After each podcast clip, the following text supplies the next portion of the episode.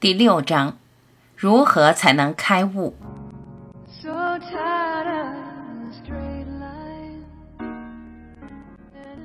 我们要少用脑子。通过阅读，我们获得了很多知识，但却没有证悟。我们要的是借由体验、感觉而来的知识，并将其融入我们的存在。那样的知识才是唯一有助于成长的。知识应该跟我们的感觉契合，与我们的临在合一，那才是正悟。我们参透了我们所知道的。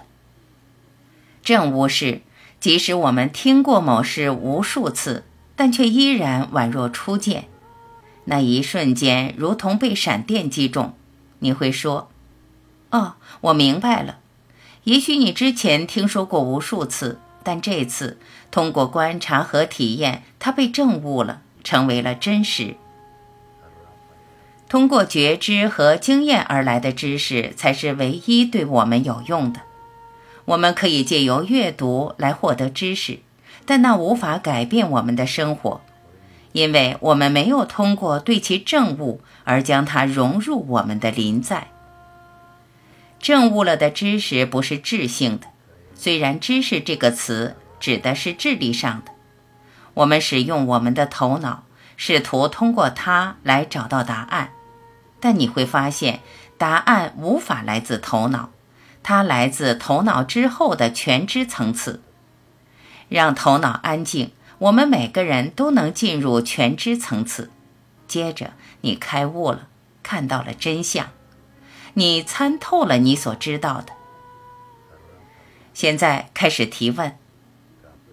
问：了悟和感觉是一回事吗？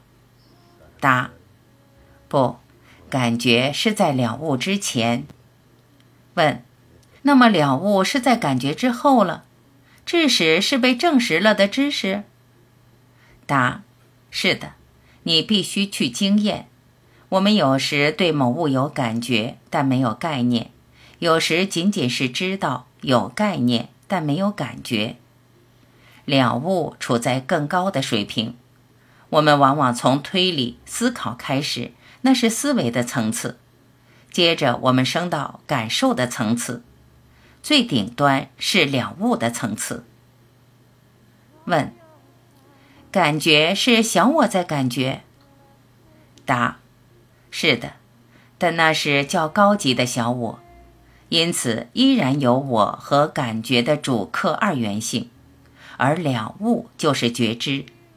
当我说你知道你所知道的，你觉知你所觉知的，那是没有了二元性的。最高的层次是全知全在的层次。当我们到达那里时，就会发现临在和觉知是一回事。在那之前会觉得他们是不同的，但到达最高境界就会知道，临在、觉知、意识全都是一回事。成为全在会让我发现，我们不止这一个身体，我们是所有身体，我们是这个宇宙的所有原子。所以，如果我们是所有存在、所有原子，我们就是全在。问：你是说我们是他？答：是的，毫无疑问，只有我，最高境界就是我，甚至都没有之后的事，在我之下才是我是，我是我所是，我是无限的，我是很好的，等等。问：或是和上帝一起？答。哪里来的和上帝一起？和上帝一起不是最高境界，因为那意味着依然有二元性。如果我和上帝一起，那就依然有我和上帝的二元性。到达最高境界，我们会发现我就是上帝。这个宇宙只有一的存在，我们是，也必然是那个一。这是线的终点。也可以说是起点，取决于你的角度。我们是无限的存在，却因限制性信念而掩盖了无限性。第一个限制性信念就是我是一个和整体分离的个体，我有自己的个性，我的名字叫莱斯特，我有一个身体。因为我们先有我是这颗头脑，我是这个身体的假设，然后才有这些问题和麻烦的假设，但他们始终只是假设。当我们往内走，让头脑安静，就会看清故事，发现真相。这个世界仅仅是幻象，真相躲在外在世界的背后。所以，为什么还要创造麻烦？成长仅仅是消除所有这些限制性信念。我们所示的无限而完美的存在，永远都是无限且完美。有一件事我们永远无法改变，那就是我们一直所示的无限真我。但是，我这个无限的真我会假设我是有限的，我有一颗头脑，一个身体，我有很多问题。然而，这仅仅是假设。问：想要达到那样的境界，怎么做？答：问自己我是谁，以及我是什么，然后静待答案自动浮现。头脑永远无法给出答案，因为所有的念头都是有限制的。所以，可以在静坐或冥想时提出这两个问题：我是谁？我是什么？当其他念头浮现时，把自己带回来，回到这两个问题上。如果你做不到，可以问自己：谁在想？答案当然是我在想。然后顺势问：我是谁？这样。就又能回到原先这两个问题上，持续的做，不管需要多长时间，直到你最终得到答案。答案就是无限的真我。当头脑几乎完全静止时，真我自会显现。顿悟的唯一障碍就是念头，每一个念头都是有限制的。消除这些念头，你就会看到自己无限存在的本质。你过去是，现在是，且永远都是这无限的存在。习惯性念头是我们的障碍，它们躲在无意识里，而无意识的念头仅仅是些我们没有去看的念头，所以我们才称之为无意识。这是我们自己创造的敌人。为了教训这个敌人，这些无意识念头，我们首先要让他们成为显意识，如此就能释放掉他们，让他们永远消失。这能让无意识变得安静。我们消除越多的念头，真我就越明显。真我越明显，我们就越能够消除残余的念头，直到头脑彻底安静下来。问：那先要触及无意识念头，才能消除显意识念头吗？答：显意识念头就是无意识念头的显现。问：无意识念头还通过梦来显现吗？答：是的，但是只有在清醒的状态下，我们才能消除无意识念头，并获得成长。问：你可以通过冥想的方式消除无意识念头，也可以通过问自己“我是谁”的方式，两者皆可，是这样吗？答：是的，可以用问自己“我是谁”的方式来消除念头。问自己“我是谁”，如果念头出现，就问谁在想，答案当然是我在想，然后顺势问。我是谁？这样就又能回到我是谁的问题上，以此来消除念头。问：但是是什么让那些无意识念头浮现呢？答：他们会自动浮现，也应该浮现。如果他们浮现，他们就成了显意识，这样你就能释放他们，最后完全清除它们。问：我们有多少头脑？答：只有一个头脑。我们正在看的这个叫显意识头脑，没去看的那个叫无意识头脑。这是头脑的模式，只是我们给它取了不同的名字。我们正在谈论的，并在此刻觉知到的是显意识头脑，无意识头脑不是我们此刻感兴趣的。有个词叫超意识念头，但实际并无那回事。超意识，顾名思义，是在意识之上，那就已经不是思维的层次了，那是在全知的层次。超意识就是全知。当你了悟时，就没有了思考。问：无意识不同于潜意识吗？答：他们是一回事。问。你同意荣格的集体无意识理论吗？答：我只同意真理。我必须强调，真理只能通过真相来证明。如果无法明证，就不要接受，也不要听信我说的，哪怕我好像很懂。你只能接受你已经证明了的，这是非常重要的。你必须亲自去证明你所知道的。否则，对你而言只是道听途说。你必须把这些知识内化成你自己的。只有一个真理，一个绝对真理。不管给他什么称呼，不管某某怎么说他，我怎么说他，对你而言都是没用的。你是否已经证悟，这才是关键。我们可以实践它，这样才能尽快走向开悟。问：需要一步步来吗？答：不需要。无限力量、无限智慧，要知道自己是无限的，能用多长时间呢？问：不需要花多少时间？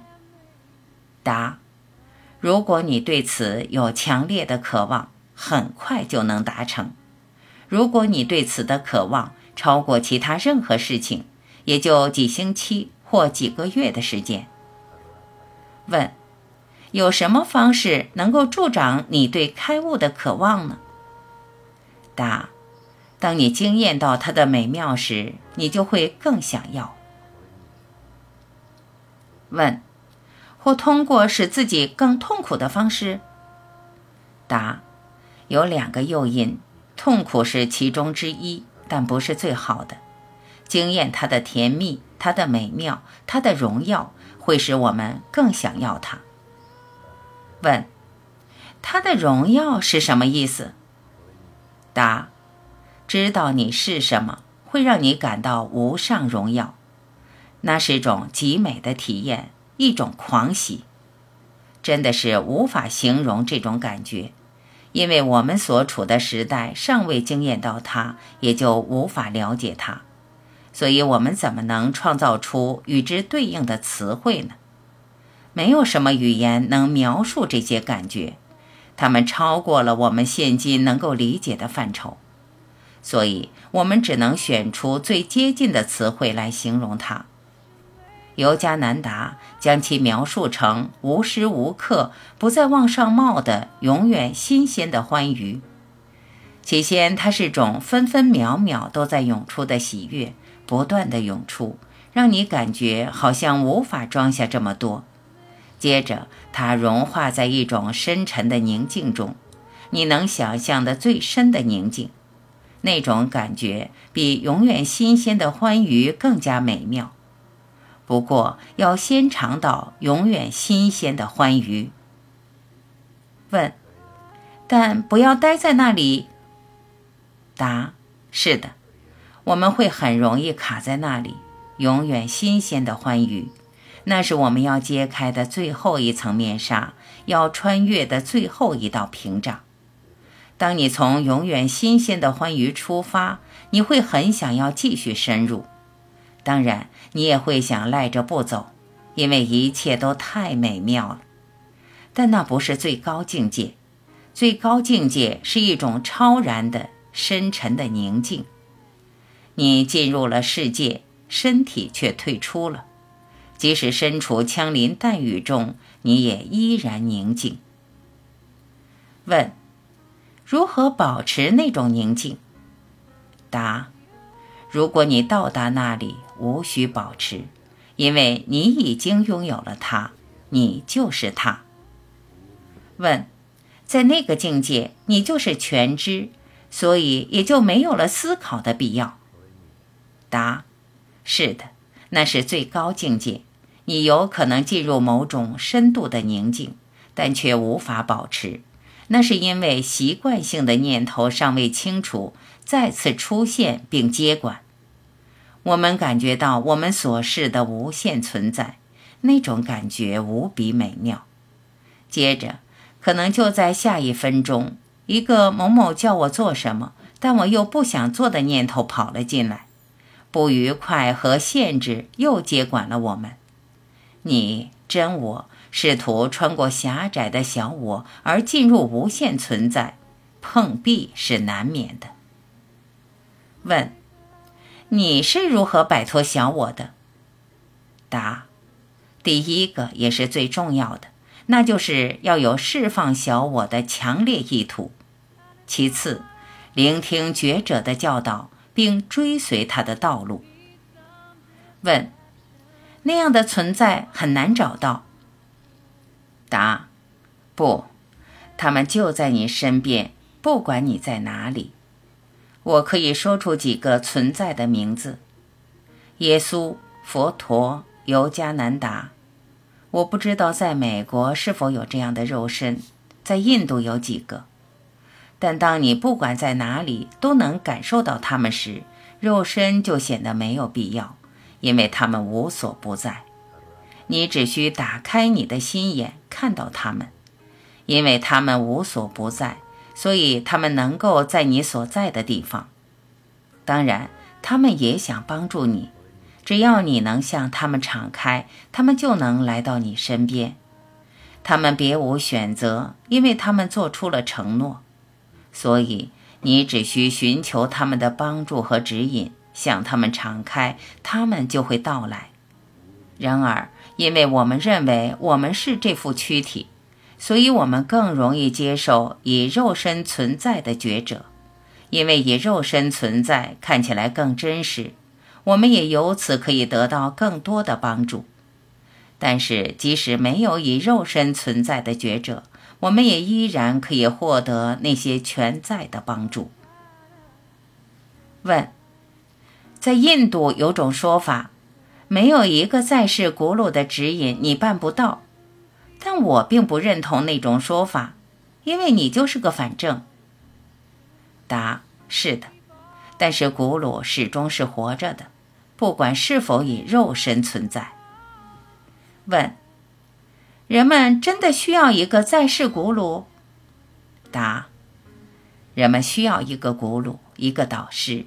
他未必是以肉身的形式活着，但是他活着这一事实必须被接受。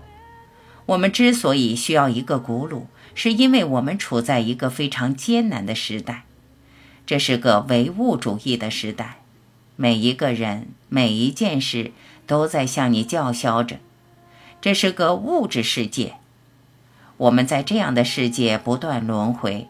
所以，真的很需要一个完全开悟的存在来帮助这个世界，来帮助我们看清我们不是这有限的躯体。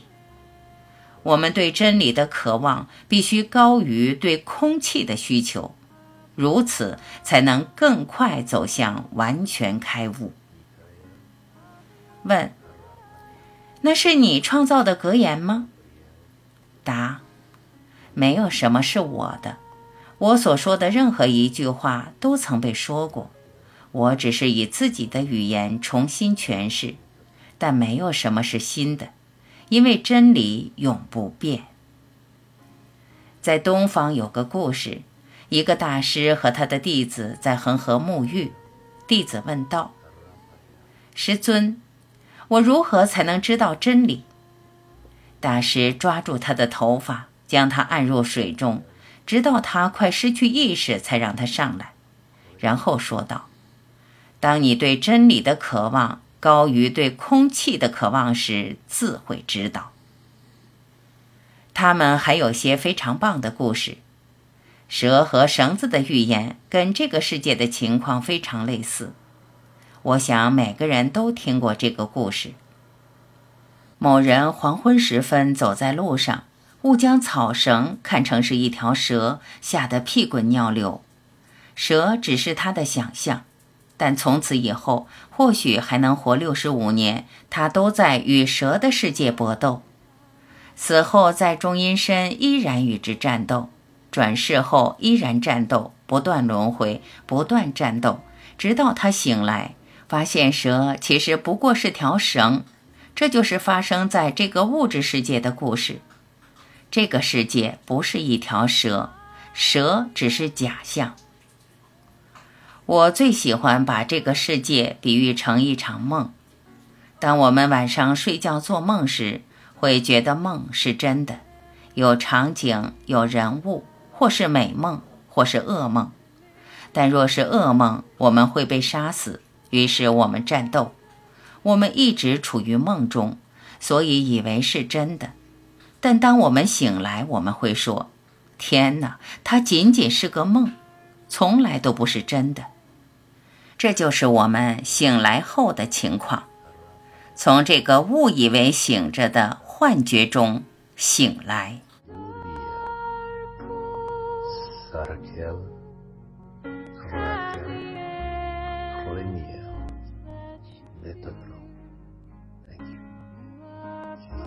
感谢聆听，我是晚琪，欢迎您继续收听第七章，爱、给予以及基督意识。